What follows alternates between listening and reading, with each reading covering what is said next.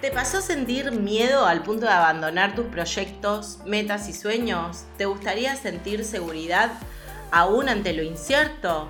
¿Te serviría poder avanzar hacia tus metas aún cuando no conoces el plan perfecto? Entonces, este es el episodio que tenés que escuchar. Hoy vamos a hablar sobre cómo superar miedos y caminar sobre fuego. Hola, ¿cómo estás? Te damos la bienvenida a un nuevo episodio de Caminantes del Fuego. Mi nombre es Sebastián Beribé y hoy vamos a estar conversando sobre cómo superar miedos y caminar sobre fuego. Me acompaña Virginia Suárez Dratman. Hola Vir, ¿cómo estás?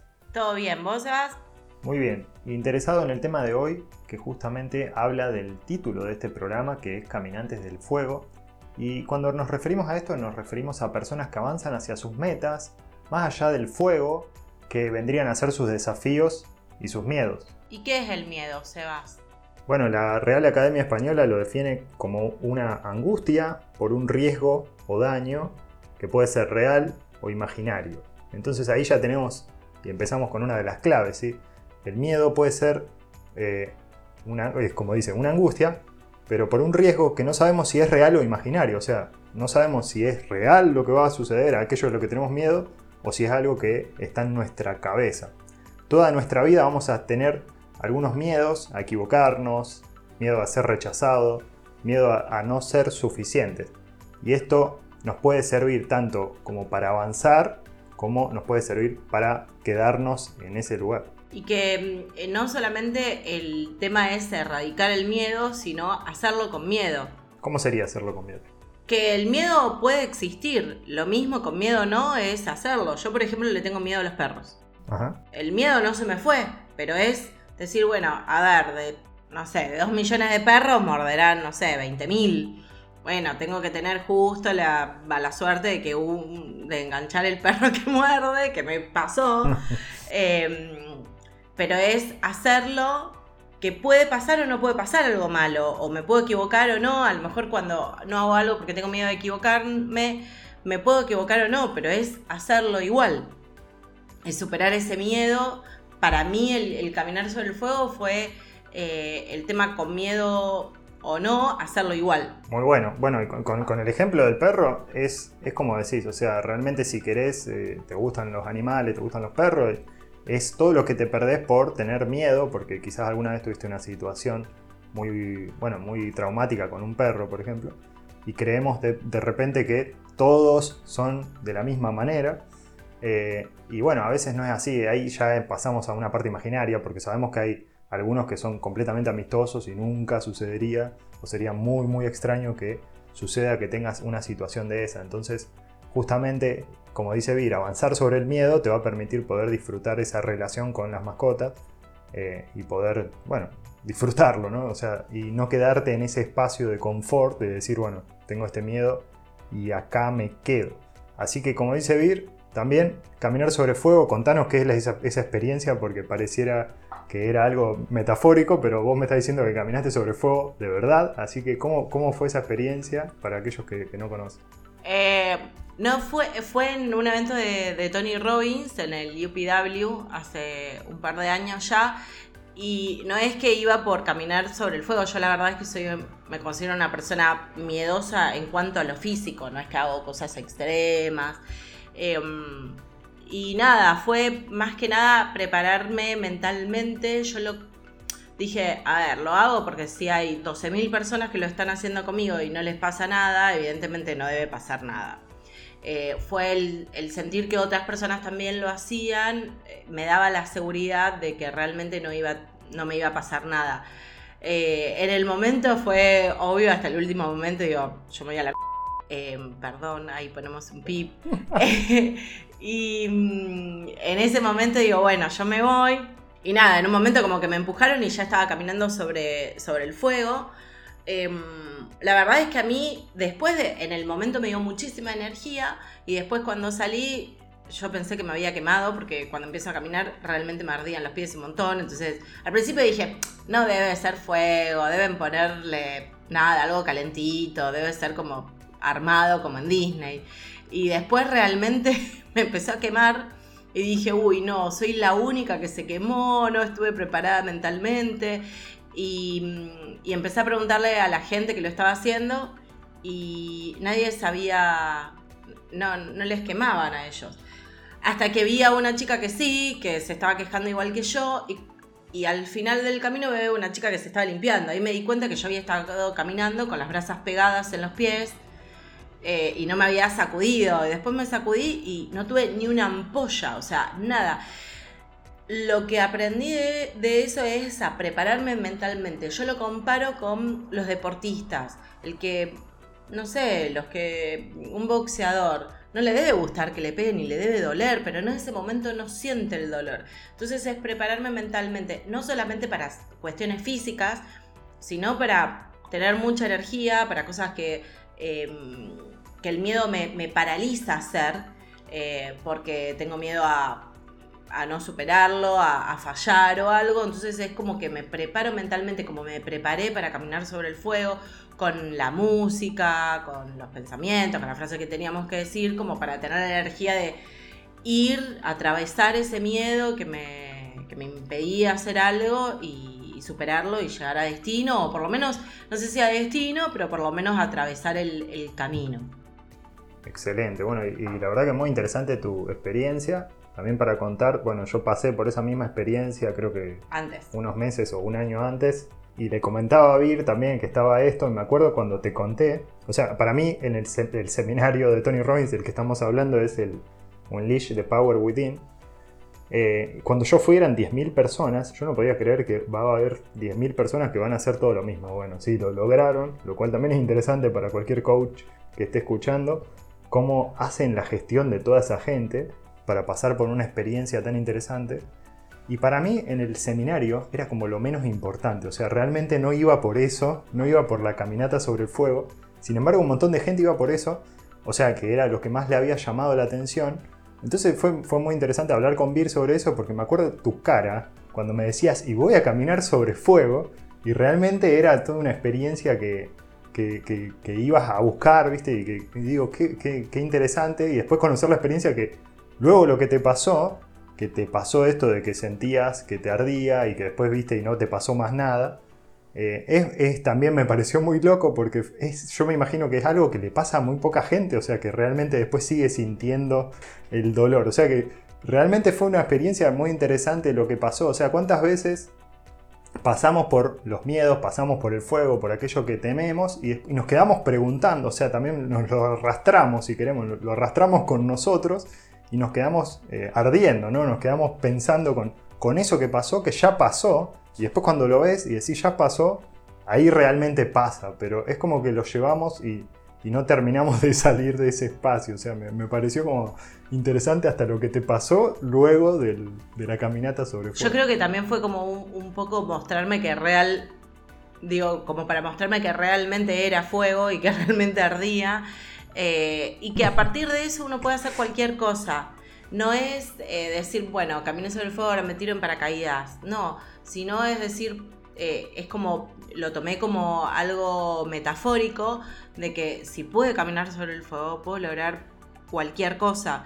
De hecho, el, como para anclar eso que hice y recordarme de la energía y la fortaleza que, tengo, que me hice el tatuaje del fueguito y que me escribí Firewalker, para tatuarme, que no me dolió, no me supuró, no me pasó nada, me puse las canciones que nos prepararon para ir a caminar sobre el fuego. O sea, hice ese mismo trabajo mental em, para, para hacerme el, tatuaje, que eso no, nada, no te pone en anestesia, nada, y para que no doliera. En cuanto a lo físico, pero también a lo mental muchas personas también le, tienen esa idea o ese sueño de tener un tatuaje y también no se animan, así que eh, es, igualmente válido, o sea, el hecho de prepararse mentalmente, que es lo que nos enseñan en el seminario, eh, y cuando me refería que para mí no era lo más llamativo la caminata, es porque todo lo demás me interesaba, o sea, todo, todo lo que era por fuera de eso, y lo que fue impresionante cómo eh, nos preparamos y nos preparamos mentalmente para ese momento, ese momento pasa a ser algo disfrutable, ¿sí? pasa a ser algo que, que pasa y tenés un propósito de por qué lo estás haciendo eh, y lográs eh, un objetivo. O sea, realmente cuando llegás lo celebrás. O sea, muy, muy, muy recomendada esa experiencia para todos que la quieran vivir. Eh, está en ese seminario, pero bueno, también me imagino que, que debe haber en otros. Y una que les quiero contar, que es así para mí fue anterior también al seminario, fue haber saltado en paracaídas, que ahí lo nombraste. Eh, hay un video de Will Smith que está excelente, que cuenta cómo es la experiencia de saltar en paracaídas de él y para mí me sentí muy identificado.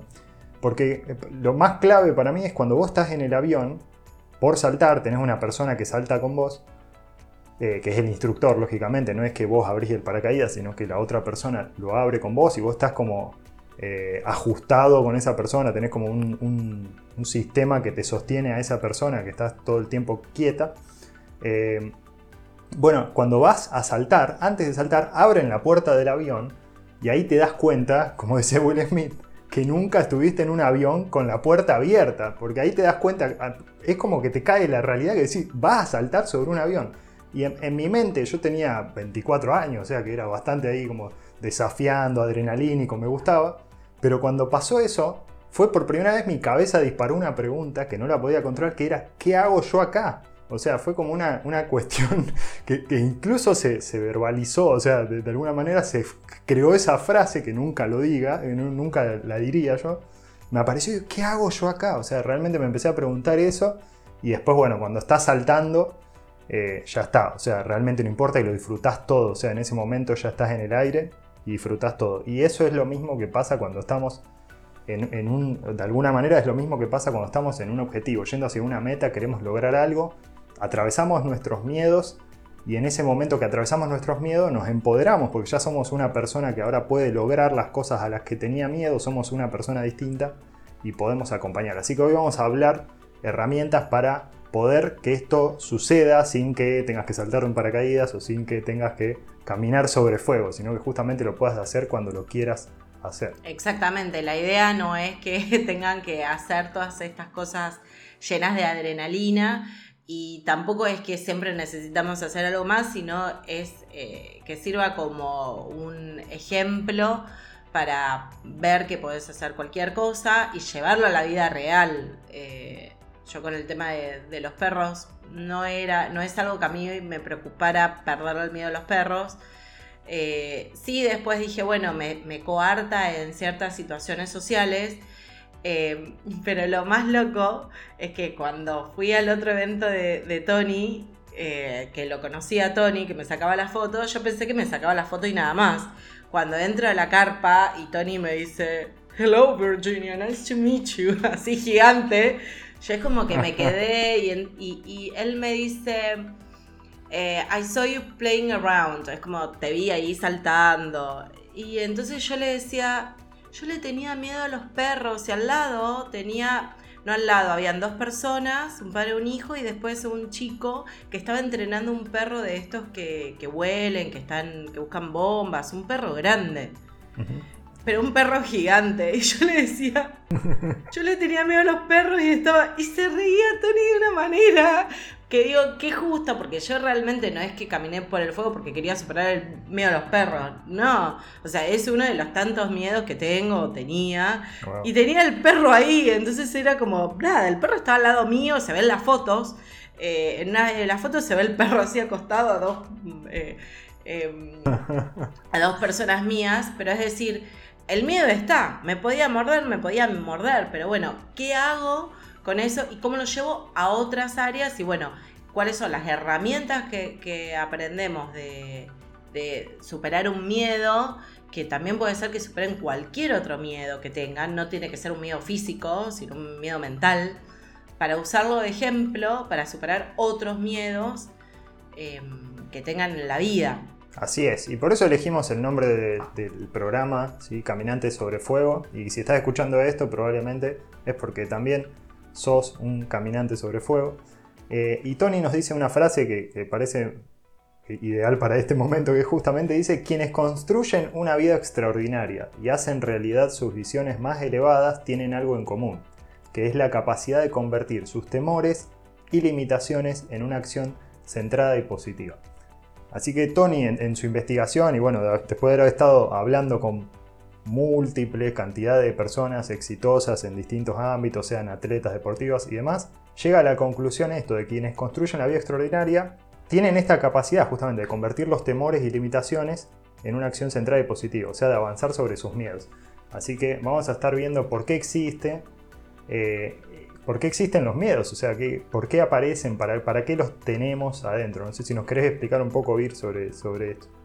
Sí, el miedo existe desde siempre, porque bueno, era una manera de mostrarle a los ancestros cómo tenían que sobrevivir y se los mostraba e, en el cuerpo. Cuando el cerebro identifica un, peligro, se produce una reacción y se crea la emoción del miedo. Bueno, en ese momento se activan dos posibles respuestas, o la huida o la defensa, que es lo que se conoce eh, como reacción de lucha o huida. Excelente, así que esto es lo que nos mantuvo vivos a la humanidad luego de tanto tiempo. O sea, aparecía un león y de repente sabías que tenías que tener miedo, o sea, sabías que tenías que o luchar o huir, y poder escaparte y ponerte al resguardo. Así que por eso es tan útil el miedo. Claro, todavía lo tenemos y a veces, o sea, nosotros no tenemos un león por el cual tenemos que correr. Eh, y, se activa como ilógicamente y se dispara mucho más en el cerebro de lo que se debería disparar. Exacto, así que ahí creo que también es la clave de ver si cuál es el peligro real, o sea, cuál es el peligro real más allá de nuestro miedo poder analizarlo. De hecho, Will Smith lo tiene en una de sus películas. Eh, él habla mucho sobre el miedo, así que eh, el actor, si estamos hablando del actor Will Smith, habla muchísimo sobre el miedo, tiene muchos videos hablando sobre eso. Y en una de las películas también que está el hijo, actúa en su película, están, van a un planeta que está habitado por eh, como animales o todo evolucionó para matar a los seres humanos, una, cuestión así, y el hijo tiene que salir de la nave porque él no puede. Entonces le dice que el miedo no lo tiene que llevar con él, sino que el peligro de morir, porque está todo el planeta preparado, o sea, las plantas evolucionaron químicamente también para para matar a las personas. O sea, realmente es un planeta bastante. que era la. creo que es. bueno, no le voy a spoilear más la película, pero básicamente es un planeta en el que están. Entonces le dice: el miedo eh, es opcional, ¿sí? El peligro es real, le dice. Entonces, pensá en cuál es el peligro y toma decisiones, porque basándote en tu miedo continuamente no vas a hacer nada, o sea, te vas a quedar adentro de la nave y ellos necesitaban sobrevivir. Así que poder identificar cuándo o qué es lo real y qué es lo imaginario y hasta dónde quiero llegar. Y una vez que yo identifico eso, ¿cómo venzo el miedo y camino sobre fuego? Excelente, bueno, tenemos algunos pasos ahí que tomamos eh, de varias notas y primero lo primero que tenemos que hacer es determinar el origen, ¿sí? ¿Cuál es el peligro? ¿Es real o es imaginario? Eh, preguntarnos puntualmente, ¿cuál es la fuente de este miedo? Y, chequear si es un peligro real o imaginario. Seguramente tiene un compuesto de los dos, ¿sí? debe haber una parte que es real, está bueno identificarla, nombrarla, como se dice, y eh, después identificar cuál es la parte imaginaria, o sea, si lo estoy haciendo más grande de lo que es, o sea, si por ejemplo, si tu miedo es exponerte en las redes sociales, vos decís, bueno, ¿cuál es el peligro? Y depende de lo que hagas, ¿no?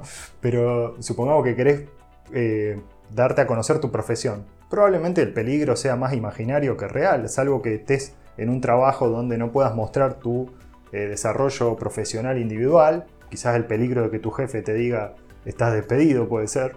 Bueno, ¿hasta, cuánto eso es real y hasta cuánto de eso eh, es imaginario, por ejemplo? Y ahí le di bastante trabajo a Sebas con eso, porque en su momento era mi coach y fue uno de los temas que, trabajamos.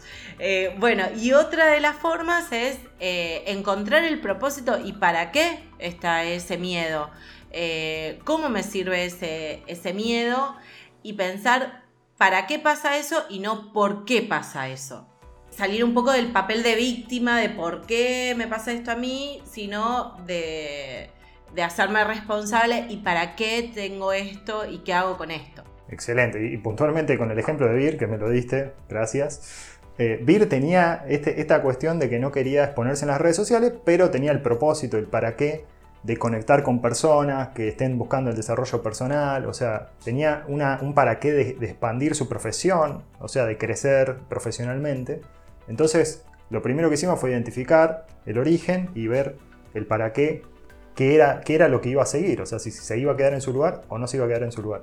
Y puntualmente también para mostrar, o sea, ver cómo caminó sobre fuego de esto, estamos hablando de una persona que no quería sacarse una foto de perfil, Vir, cortame si no puedo decir esto, pero era una persona que no quería poner su cara en, su red social, ¿sí? Eh, al punto de, poner un logo en vez de su imagen. Y esto es muy común, sí, les, cuento con Vir porque bueno, está acá y me puede decir si no quiere que hablemos sobre esto, eh, porque lo pausamos y lo editamos, ¿sí?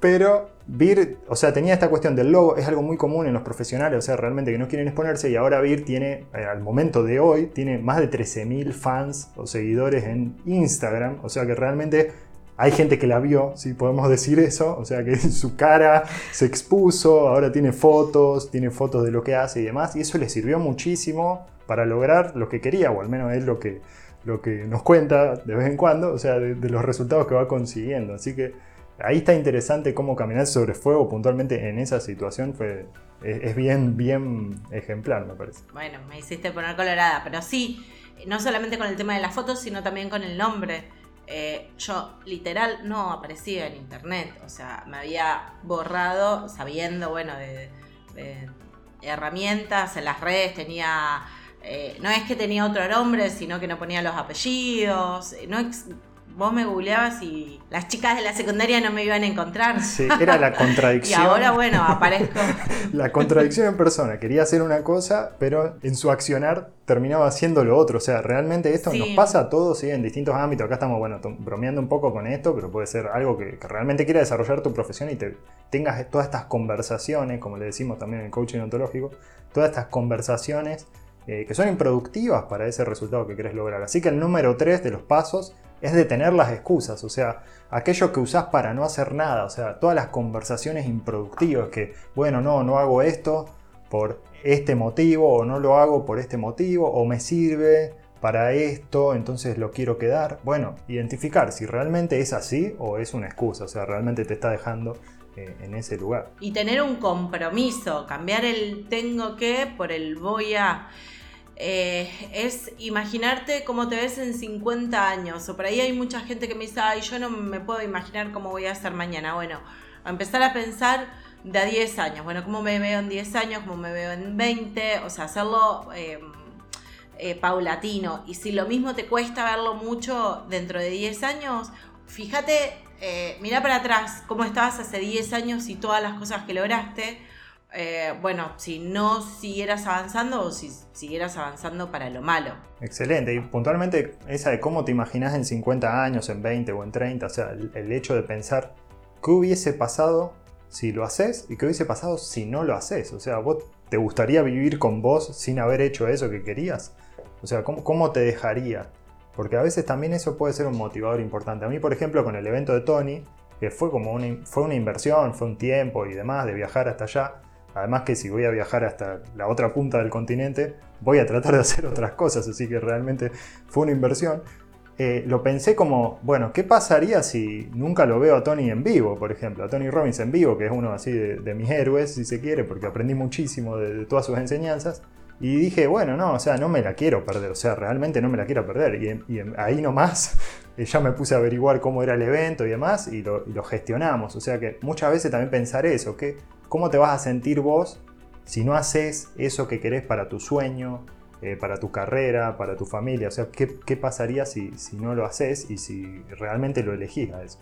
Y también como ejemplo, que puede servir para mm, si tenés la necesidad de alta importancia, porque hay mucha gente que dice, uy, ¿cómo hiciste eso? ¿Fuiste hasta allá? ¿Lo viste a Tony? Como vos decís, a ver, no es algo imposible no es tampoco tan complicado ni impagable, pero hay mucha gente que no lo puede, que no lo hace. Entonces, también es mostrar con, el ejemplo las cosas que, que lográs y mostrarte que eh, sí, es como algo común para vos, pero que estás superando a la media con un montón de cosas, superando miedos, haciendo cosas y decir, bueno, si yo puedo hacer más que, que un montón de gente, bueno, puedo seguir haciendo y cada vez logrando más cosas. Es un poco mantener esa mentalidad de mejora continua, de seguir creciendo, seguir superando miedos, em, expandir la zona de confort. No es tanto, yo no lo veo tanto como salir de la zona de confort, de hacer cosas que no me gustan, sino es ir ampliando esa zona de confort y sentirme cómodo en distintas, em, en distintas situaciones.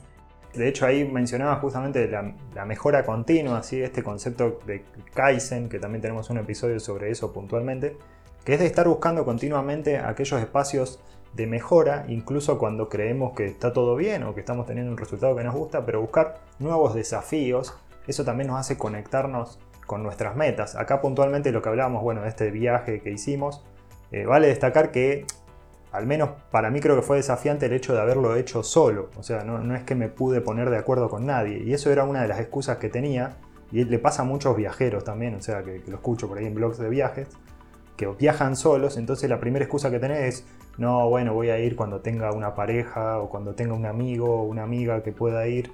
Eh, y no, o sea, realmente si, si, tu pasión es viajar y querés viajar y hacelo, hacelo, vas a ver que te encontrás los amigos, la pareja, lo que estés buscando lo vas a encontrar en el viaje y va a ser mucho más interesante porque es gente que en ese momento está queriendo hacer lo mismo que vos, entonces se generan unas relaciones súper interesantes y creo que ambos Vir lo vivimos eh, de alguna manera conectando con gente que ya estaba en ese lugar. Le puedo mandar un, saludo a mis amigos que me dice, no, realmente yo me hice de, amigos que no están en, en, Rosario, que no están en mi misma ciudad y lo mismo, nada, tengo más conexión con ellos que aunque estemos a la distancia, la verdad es que creo que lo mejor que me llevé, una de las mejores cosas fue la, los amigos que hice en el, en el evento.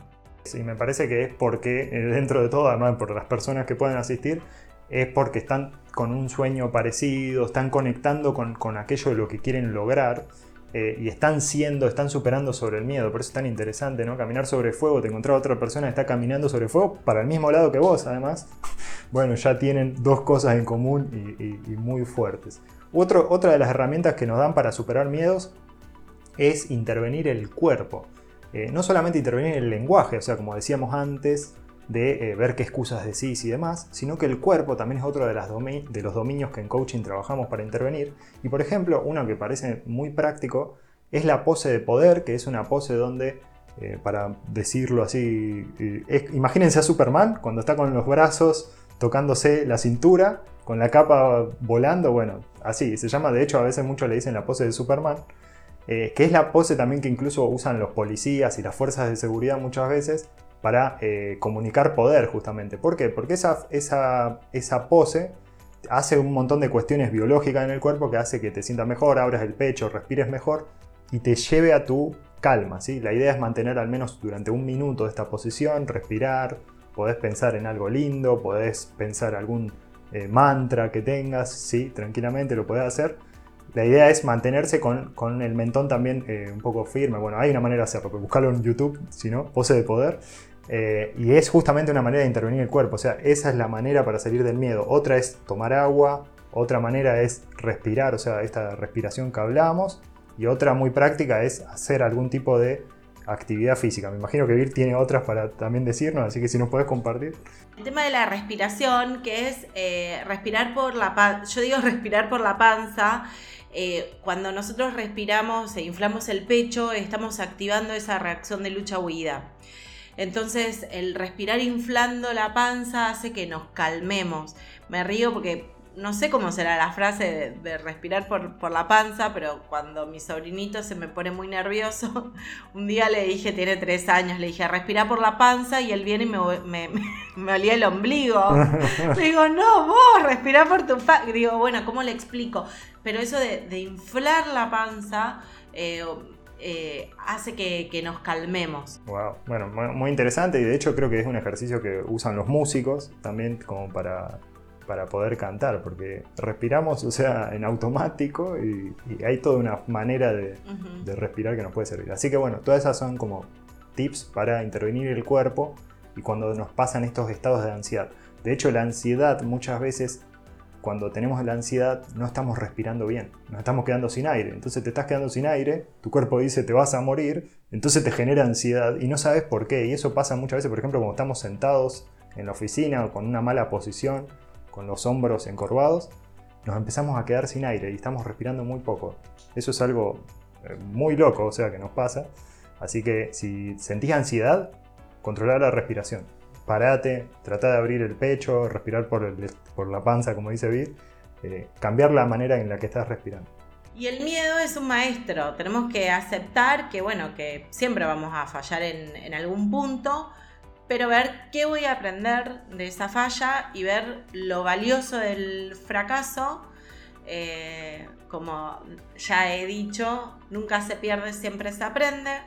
Así es, así que como dice Vir, aprovechar todas las enseñanzas que tenemos, que nos traen el miedo, investigar por qué tengo miedo a esta situación, qué es lo que quiero aprender, dónde me está dejando, a dónde quiero ir. Repaso rápidamente, son siete puntos en los que hablamos, es determinar el origen, encontrar un propósito para qué vamos a ir, detener las excusas, esas cuestiones que nos dejan donde, eh, en la zona de confort, como le llamamos, encontrar un compromiso, y, o sea, ¿cómo te imaginas de acá a 50 años? O sea, ¿para qué te gustaría hacer esto que vas a hacer?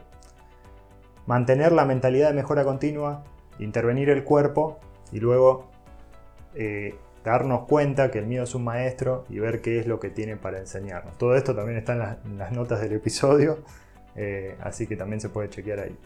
Pero Seba, ¿qué pasa si no sé a qué le tengo miedo? Bien, entonces encontrar una meta que te motive, porque si, si no sabes a qué tenés miedo, probablemente no estés motivado, no tengas un para qué, no tengas un desafío. Entonces, generalmente los miedos van a aparecer, de los miedos de los que estamos hablando, ¿sí? En este, en este podcast, van a aparecer cuando tengamos algún desafío, algo que querramos lograr. Y si no, si tenés un trauma, como decía Vir, el tema de los perros y demás, también puede ser el hecho de que esto te esté dificultando algo, eh, ver qué es, lo que te, es lo que te está dificultando y si lo querés cambiar, o sea, hacer, ah, como decimos, hacernos cargo de eso. Ahora, ¿qué pasa con, las personas que dicen, bueno, no puedo superar el miedo? ¿Qué, le diría a una persona que te dice no puedo superar mi miedo? Que busque ejemplos de otras personas que sí lo hayan superado. Eh, algún conocido, algún libro y en última instancia o en primera instancia consultar con un profesional. Así es, si es una de esas situaciones donde el miedo es intenso, sí, como siempre recomendamos hablarlo con un profesional en el área que te encuentres, eso siempre va a ser el mejor camino. Y también si es algo que vos decís, bueno, no, quizás no es, no es muy grave como para hablarlo con un profesional, bueno, buscar un libro, a ver, buscar a alguien que ya lo haya pasado, incluso en YouTube podés buscar alguna experiencia de alguien y ver qué, resuena con vos de eso que te, están comentando. Y cuando sé lo que debo hacer, pero no lo hago. bueno, definitivamente eso también es la falta del propósito claro, sí, preguntarnos qué nos gustaría lograr y si estamos conectados realmente con lo que queremos para nuestra vida. O sea, eso es sumamente importante. Y una frase que, de Will Smith, que también lo mencionamos antes, que, que me gustaría compartirles, es que Dice, bueno, cuando habla del saltar en el, paracaídas, nos dice que todo el día anterior de saltar en paracaídas tenía mucho miedo, sentía mucho miedo y, casi que no podía dormir y demás. Entonces dice, en el momento que salté lo disfruté muchísimo y fue uno de los mejores momentos de mi vida. ¿Por qué sufrí tanto el día anterior? O sea, ¿por qué sufrí durante la noche, no pude dormir? ¿Por qué cuando desayuno, eh, desayuné me cayó mal la comida? O sea, ¿por qué fue todo tan, tan feo? Si el momento que lo hice disfruté tanto. Entonces él dice, Dios puso las mejores cosas de la vida en el otro lado del miedo. Entonces, para encontrar las mejores cosas de la vida, ¿sí? según Will, lo que tenemos que hacer es justamente pasar ese lado al, lado, o sea, pasar al otro lado del miedo, ¿sí? No quedarnos con las excusas o con que el miedo nos detenga. Y ponemos ejemplos como eh, físicos, como el miedo al, a los perros, pero pueden ser miedos a un montón de cosas. Miedo a ser padres, miedo a, mudarnos, eh, miedos quizás que no parecen miedos, eh, pero que en definitiva lo son y que nos están impidiendo vivir una vida distinta o una vida superior. De hecho, hay una frase también de, de, otro autor que me encanta y habla mucho sobre el miedo, que es Tim Ferris o Timothy Ferris, se lo pueden encontrar, que dice que lo que más tenemos, lo que más tenemos miedo a hacer es generalmente lo que más necesitamos hacer. Entonces encontrar justamente eso que tenemos miedo también nos puede dar la clave para eh, el salto diferencial en nuestra carrera, para el salto diferencial en nuestras relaciones, o sea, aquello que necesitamos hacer, o sea, que, que nos están pidiendo.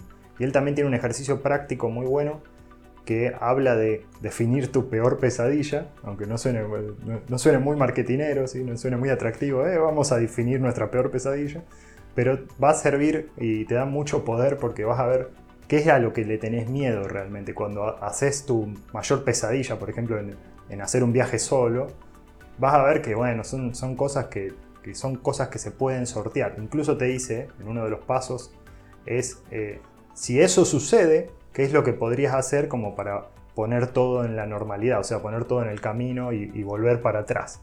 Y muchas veces ahí eh, empezamos a anticipar lo que se llaman quiebres en coaching ontológico, anticipamos justamente lo, que puede salir mal, entonces ya tenemos herramientas que cuando eh, no avanzábamos del pensamiento del miedo, no las teníamos. Entonces puede ser un ejercicio muy práctico eh, que también lo dejamos en las notas ¿sí? para que se puedan referenciar a eso.